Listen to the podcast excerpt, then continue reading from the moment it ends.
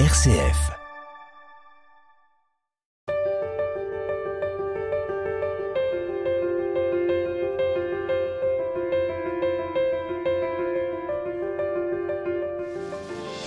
Converser, chercher, marcher, trois verbes qui pourraient assez bien, je pense, qualifier le chemin de vie de mon invité, ou encore chercheur de sens, comme on aime à les définir sur RCF. Étienne Levallois, bonjour. Bonjour. Je suis très heureuse de vous accueillir dans Témoin. Étienne, merci vraiment d'accepter de, de vous dire un peu à travers ce chemin de foi, de vie aussi que l'on va euh, explorer euh, ensemble. Alors Étienne Levallois, c'est d'abord euh, le militant associatif que j'ai eu l'occasion d'interviewer récemment sur RCF, un engagement qui date déjà, hein, 2005. Vous avez co-créé cette association Effet de serre toi-même, une association normande de mobilisation citoyenne pour la sauvegarde du climat et plus récemment toujours habité par euh, cette même urgence d'œuvrer pour la transition écologique et sociale. Vous créez, co-créez Gueule d'atmosphère. Alors Étienne Levallois, à quoi tient euh, cet engagement pour le vivant finalement si on devait euh, voilà, résumer un peu cela? Alors, on est tout de suite dans, dans le vif du sujet et je dirais dans le mystère c'est difficile de vous répondre. Euh, euh, voilà, on fait partie de la nature, donc je présume qu'il y a quelque chose de, de, spontané en fait dans ce cette euh, ce souci du vivant. Mhm. Oui, voilà, oui, oui, ce souci du vivant, c'est juste. À l'adolescence, enfin. certainement dès l'enfance, mais dans l'enfance, on est peut-être immergé dans tout ça, on est moins dans la réflexion et puis bah, alerté par nos médias, dont on dit tant de mal, n'est-ce pas, mais qui nous alertent quand même, euh, vers 17-18 ans, ça, ça c'est des, des, choses qui me lançaient. Et puis, euh, comme beaucoup de mes contemporains, euh, on est noyé. On est, alors maintenant, on est 8 milliards. Quand j'avais 18 ans, je sais plus, on était 5 milliards. on se sent tout petit petit et on ne sait pas quoi faire. Donc on a tendance à refouler ces questions-là. Enfin, c'est comme ça que je l'ai vécu moi. Et c'est donc plus vers 35 ans, ce que vous avez évoqué, ou même pas loin de 40, euh, qu'à un moment, voilà, je me suis senti plus armé, euh, je me suis renseigné, euh, je travaillais sur des films à l'époque et j'avais une saison creuse en fait l'hiver où je prenais le temps de, de m'occuper de moi, comme on dit aujourd'hui, et puis aussi de, de me promener dans la nature. Je faisais un peu de cheval, j'avais racheté un piano, et puis, euh, et puis j'ai acheté des livres et je suis allé à la Fnac euh, pour réfléchir, pour voir qu'est-ce que c'était que cette histoire de dérèglement climatique parce qu'au fond, euh, bah, si c'était une histoire sérieuse, bah, il fallait peut-être que chacun d'entre, enfin, que, que, que je, voilà, comme disait euh, Rabbi, quoi, que chacun apporte sa petite pierre. Alors, euh, voilà, donc j'ai acheté un livre de, du fameux Jean Covici, dont à l'époque mmh. j'avais jamais entendu parler, et puis et le chemin s'est ouvert, voilà. Alors professionnellement, vous êtes formé en sciences de l'éducation, vous êtes euh, cadre socio-éducatif. Cette dimension de l'éducation, de la transmission, de la psychologie aussi qu'il faut avoir pour s'adresser à des jeunes ou des moins jeunes d'ailleurs. Attention aussi à, la formation, parce que j'ai vu que vous étiez formé avec PRH. Euh, exact. Euh, Personnalité et relations humaines. Voilà, une école de formation qui s'inscrit dans la psychologie positive, c'est ça? Oui, qui est d'origine chrétienne, d'ailleurs André Rocher, qui était prêtre, instituteur, directeur et ensuite euh, professeur à l'école des hautes études sociales, en sciences sociales, que j'ai rencontré par hasard, en fait, euh, euh, transmis par ma compagne de l'époque. Et moi, ça me faisait peur, tout ça, l'introspection. je pense que j'avais peur de ce que j'allais y trouver. Et voilà, donc j'ai été aidé et, ça m'a, oui, oui, ça m'a. Ouvert aussi. De... Énormément ouvert, oui, oui, oui. C'est vraiment, je recommande de après, à chacun de trouver son outil, si vous voulez. Mais euh, oui, oui, ça m'a, ça m'a beaucoup aidé. Et puis, dans cette appétence pour les sciences humaines, je vais le dire comme ça, il y a aussi cette foi qui vous anime, Étienne Levallois. Alors, même si ça n'a pas toujours été un long fleuve tranquille, j'ai cru comprendre, euh, vous avez néanmoins toujours eu ce, voilà, ce sentiment de, d'être relié à Dieu d'une manière ou d'une autre? Je ne parle pas de l'Église, on y viendra après, mais vraiment cette relation intime de, la créature avec son Dieu, on va dire. Moi, je suis pas trop fâché, ça va. Donc, on peut parler d'église, il n'y a pas de problème. J'ai fait de belles rencontres parce que la vie, c'est quand même d'abord et avant tout des rencontres. Euh, oui, comme beaucoup de personnes, j'ai eu des crises de foi. Hein, et, euh, mais c'est vrai que pour une part, pour moi, l'existence de Dieu est une évidence. Voilà, ça n'a pas toujours été. Hein, puis je veux pas avoir une posture euh, comme ça, un peu prétentieuse, mais c'est un peu la, foi de Voltaire, quoi. C'est-à-dire qu'il y a une horloge, il y a un horloger, il y a un grand horloger. Moi, quand je regarde un, paysage, où que se posent mes yeux, je, vois le créateur derrière. Alors, créateur, parfois, c'est un, tableau de monnaie, ben voilà, c'est un peintre. Mais le, tableau de la création, pour moi, il y a une évidence. Et c'est une évidence que je partage parfois avec euh, d'autres humains que je croise, euh, mais c'est loin d'être une évidence pour tout le monde. Après, il y a quand même beaucoup de croyants dans ce monde. Alors nous, euh, euh, les gens un peu intello comme ça, parfois on parle de la foi du charbonnier, pour mhm. les âmes simples qui croient en Dieu sans, soi-disant, sans réfléchir. Voilà. Euh, je dois être un peu charbonnier en fait. Alors je le disais quand même, hein, vos liens avec l'Église n'ont pas toujours été euh, voilà, sans heurts. Est-ce que c'est peut-être aussi lié en partie avec euh, une histoire personnelle des épreuves de vie qui font qu'on s'éloigne un peu aussi de ce, chemin bien balisé, en tout cas, que propose l'Église institution? Oui, alors moi j'ai été baptisé, je suis de famille euh, catholique chrétienne pratiquante. je dirais non intégriste dans le sens où il y a une libre pensée, il y a, de l'échange, on n'est pas dans le il faut, il y a qu'à faucon euh, du matin au soir mais euh, il y a des règles. voilà, moi, c'est par exemple les commandements de Moïse tu honoreras ton père et ta mère. C'est une parole qui m'habite depuis l'enfance et quand j'ai des heures avec mes parents, par exemple, je, voilà, je, mm. je, ressens ces choses-là. Je pense, puisque j'évoque les commandements, je pense à ces films de Kislovski, puisque j'ai un peu travaillé dans le cinéma. Euh, les Dix Commandements revisités par cet extraordinaire cinéaste polonais euh, Krzysztof Kieslowski. Euh, voilà, donc ça c'est des cadeaux sur le chemin, c'est des, des, des, fils conducteurs qui, qui, nous permettent de revisiter nos vies, de, de faire le point. voilà, c'est mmh. important. Et, donc, sinon, dans mon parcours, oui, bah alors après, il y a la, le, la question, les, les, interdits, si vous voulez, la question du mariage qui me vient spontanément. Voilà, alors euh, chez les cathos, on n'a pas le droit de divorcer. Alors c'est un drôle de truc, ça. Et qu'est-ce qu'on en fait? Alors le mmh. jour où on se sépare quand même, et on. Alors moi, moi ma petite caboche d'enfant avait retenu qu'on était excommunié. Alors c'est terrible. Voilà, donc c'est des fils euh, qui se coupent ou qui se dénouent, qui, qui se renouent. Euh, vous connaissez sûrement cette belle image, Étienne, de, voilà quand on, coupe le fil avec Dieu, après on fait un nœud et en fait de nœud en nœud, on se rapproche de plus en plus. Le fil se raccourcit, on se rapproche de Dieu. Voilà, ah bon, non, non, je connaissais pas. C'est oui, c'est joli.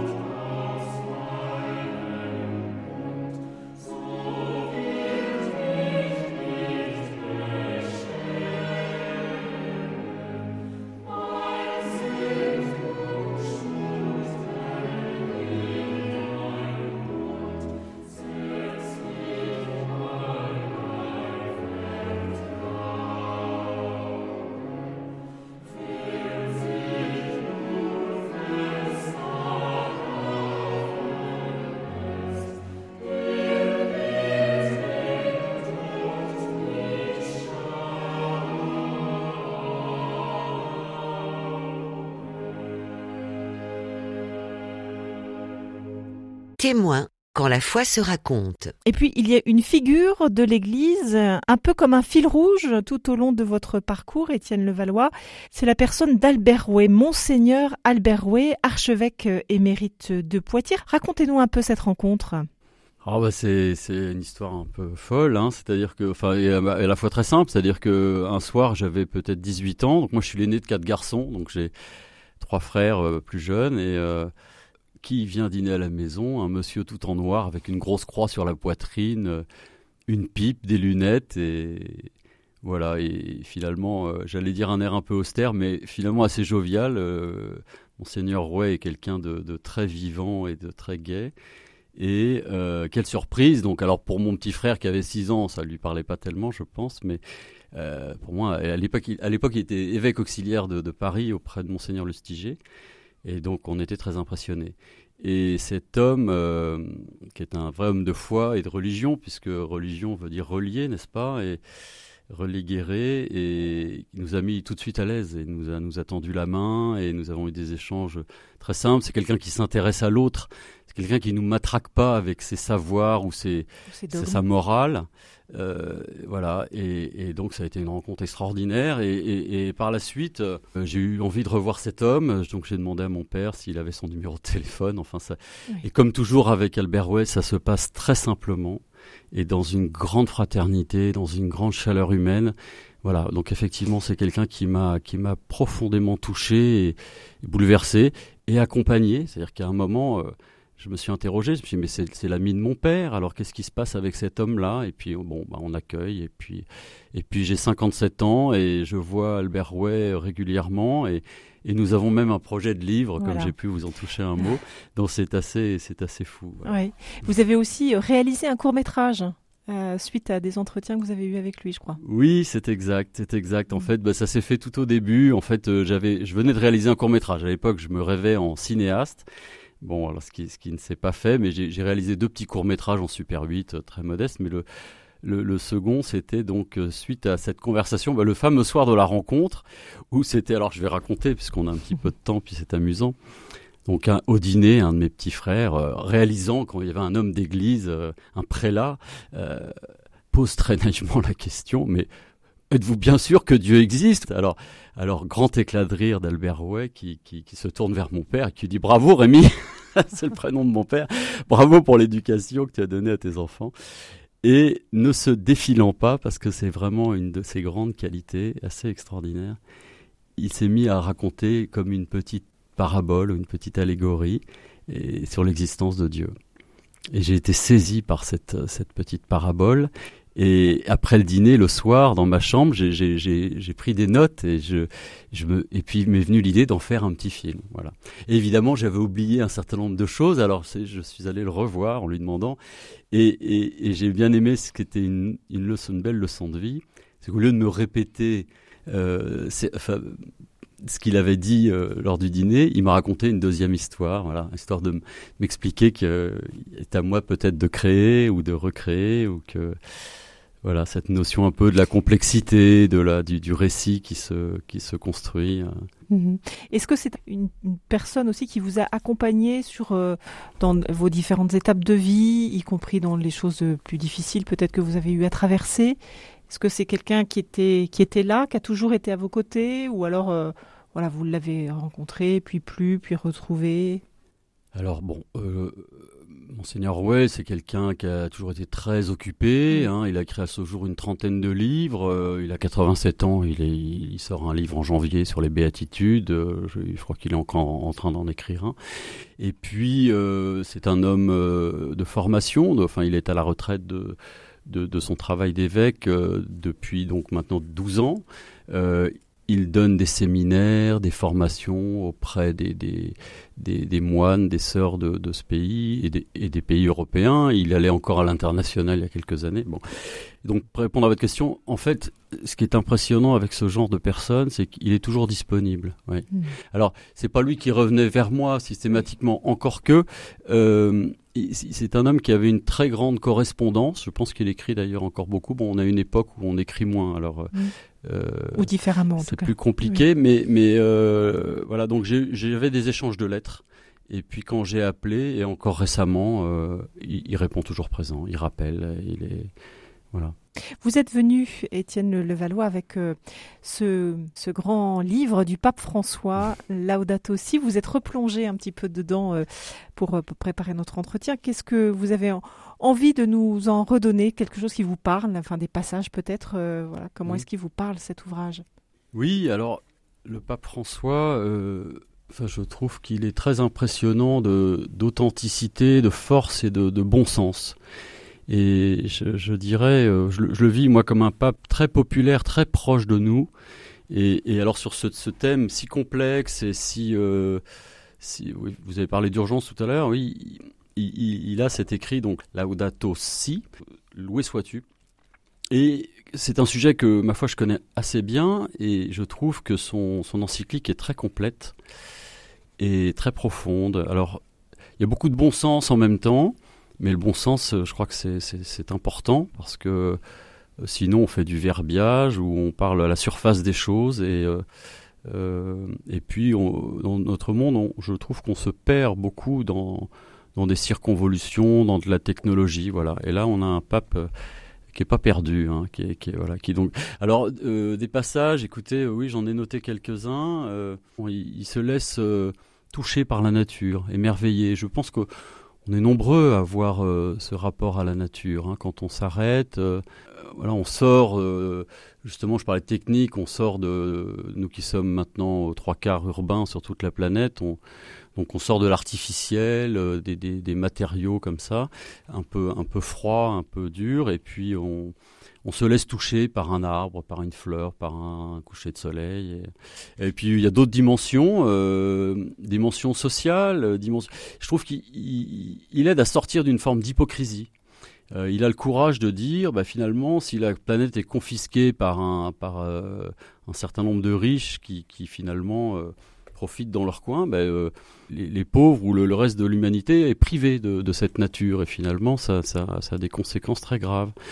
Donc euh, c'est, je pense à mon ami Antoine, je sais pas s'il m'entendra, mais qui, m'avait qui m'avait incité, m'a dit avec ton engagement écologique, est-ce que tu t'es plongé ou replongé dans dans ce, ce, livre du pape? Et euh, et je l'en remercie parce qu'effectivement, je l'avais vu, je l'avais euh, survolé un petit peu et là, j'y suis retourné. Puis vous m'avez, vous aussi, Catherine, incité à, retourner dans, dans, ce livre. Voilà. Et c'est riche, c'est très riche. Alors, dans ces liens que vous entretenez, euh, Étienne Levallois, avec euh, toutes ces associations, hein, encore une fois, aux prises avec le, vivant. Est-ce que aujourd'hui, euh, du haut de vos 57 ans, vous osez une, une parole aussi sur euh, ce Dieu qui, vous habite vraiment? Parce que c'est vrai que c'est un milieu où on se dit que parfois euh, Dieu est un peu maintenu volontairement ou involontairement à distance. Est-ce que dans ce, voilà, ce militantisme que vous avez, cette parole se dit aussi est suffisamment libre pour pouvoir s'exprimer ou c'est difficile? Oui, c'est une belle question. Euh, je crois qu'il y a peut-être d'abord une histoire avec soi-même, c'est-à-dire que c'est un grand mystère de croire quand même. Je parlais d'évidence tout à l'heure, mais euh, ok, alors Dieu existe très bien, donc s'il existe, alors il est là, je peux lui parler, euh, mais on voit bien ce que, souvent les non-croyants nous renvoient en disant mais nul ne l'a jamais entendu, nul ne l'a jamais vu, bon.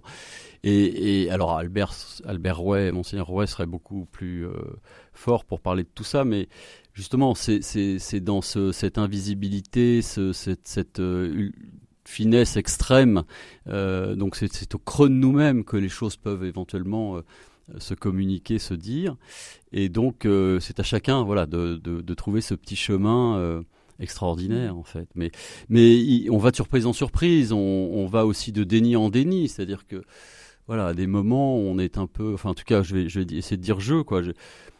J'étais un peu effrayé quand, quand, vous êtes touché par cette forme de grâce là de se dire bah oui oui mon Dieu existe il est là il est il est il est il est en moi il est il est à côté de moi ah, donc il y a toute une série de questionnements de confrontations de voilà la foi qui se pense qui se vit euh, mmh. voilà mais j'ai peut-être un peu perdu votre question euh, oui, vous me disiez dans le militantisme aujourd'hui. Est-ce que c'est difficile de s'affirmer tout simplement croyant Voilà. Alors si je parlais de tout ça, de ce sort de préalable, c'est parce que je crois que voilà, c'est un préalable. C'est-à-dire qu'à un moment, si on est quand même plus à l'aise avec sa foi, avec ses, euh, ses, croyances, on peut répondre à la question euh, Et toi, tu crois en Dieu Ou on peut la poser euh, sans peur de, ce que ça va dire à l'autre finalement. Donc oui, aujourd'hui, c'est quelque chose, dont je peux parler, mais j'essaye d'être extrêmement délicat parce que finalement c'est l'intime de l'intime et c'est pas étonnant qu'on ait autant de réactions. Euh, vous évoquiez la question de l'Église, euh, dont on sait tous qu'elle fâche beaucoup. Les, souvent, euh, ce qui nous est renvoyé, c'est l'histoire, les guerres, les, mmh. les, décalages entre des comportements de, de personnes qui devraient être exemplaires, en s'éloignant finalement de, je pense, de l'essentiel. C'est-à-dire que l'essentiel, c'est bien que chaque homme ou chaque femme est faillible, euh, chaque homme et chaque femme est libre, euh, bon alors libre euh, de se perdre ou de ou d'avoir un beau chemin. Voilà, donc euh, non, non, je, je, c'est une question que je, j'évoque, mais après je fais pas de prosélytisme, je fais pas de, mais pour moi, je voyais une affiche dans le hall euh, du studio là, euh, mission ou annoncer la bonne nouvelle. Pour moi, c'est quelque chose qui a un sens. Pour annoncer la bonne nouvelle, il faut être face à quelqu'un qui, qui est réceptif ou qui a une demande ou qui a une curiosité. Voilà, forcer les oreilles, je crois que, mm. enfin, ça, voilà, dans une radio, c'est peut-être quelque chose qui qui parle cette formule, mais euh, je crois que c'est pas, ça sert à rien. Et dans ce chemin qu'emprunte euh, aujourd'hui notre Église, euh, ce chemin synodal, là aussi initié hein, par le pape François, ce souhait de, de faire la, la, lumière aussi sur ce qui s'est vécu de voilà de, de, de douloureux dans, dans l'Église. Comment est-ce que vous vous situez Vous, vous m'avez envoyé, Étienne Levallois, une, quelques, quelques, points de votre biographie dans lequel on voit hein, ce que je disais tout à l'heure, un peu cet aller-retour, en tout cas avec l'Église institution, distance, rapprochement, distance, rapprochement. Et vous terminez avec euh, euh, cette phrase toute simple, souhaite de me remettre au service, je crois, de ma paroisse ou quelque chose comme ça. Exact. En, en quoi est-ce que aujourd'hui, voilà, cette, cette Église, c'est votre maison finalement, quelque part aussi?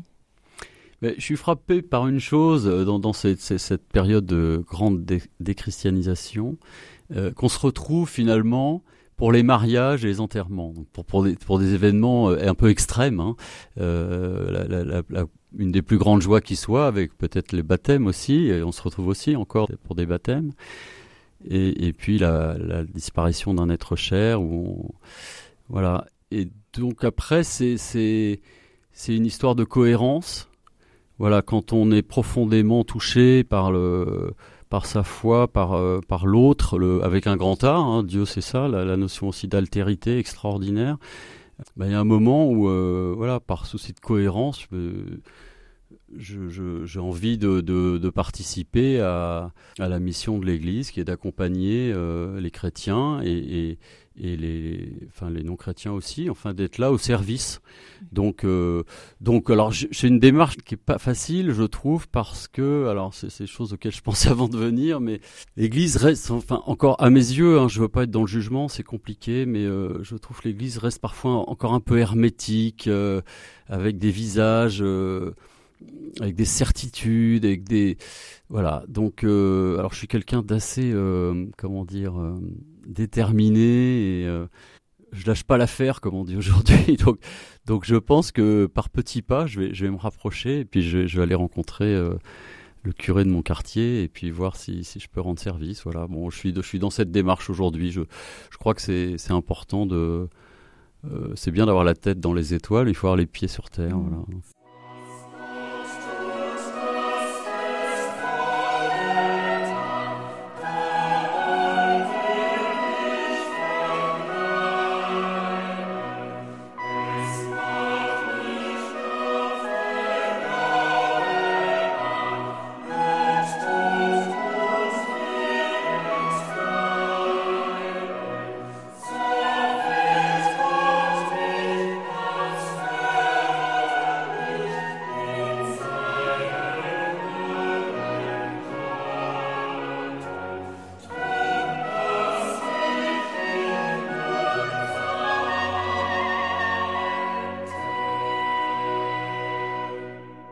La foi se raconte dans Témoins. Où sont vos lieux de ressources sur le plan de la foi, Étienne Levallois? Comment est-ce que vous nourrissez justement cette euh, relation à, à Dieu? Comment ça se traduit chez vous?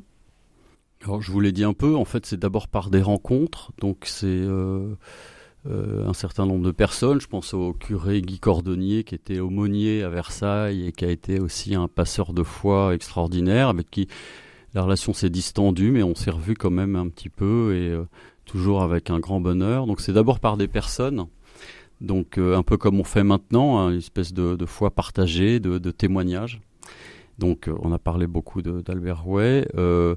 et puis après, bah, par la prière, par une relation directe, je dirais, ça c'est fort. C'est pas facile. Moi j'avais une pratique de la prière qui était un petit peu mimétique. Mmh. Voilà, j'avais une compagne euh, il y a 30 ans qui, qui, qui, pratiquait beaucoup la prière. Alors, est-ce que je faisais pour faire comme elle? Est-ce que je faisais parce qu'on m'avait dit qu'il fallait faire ça?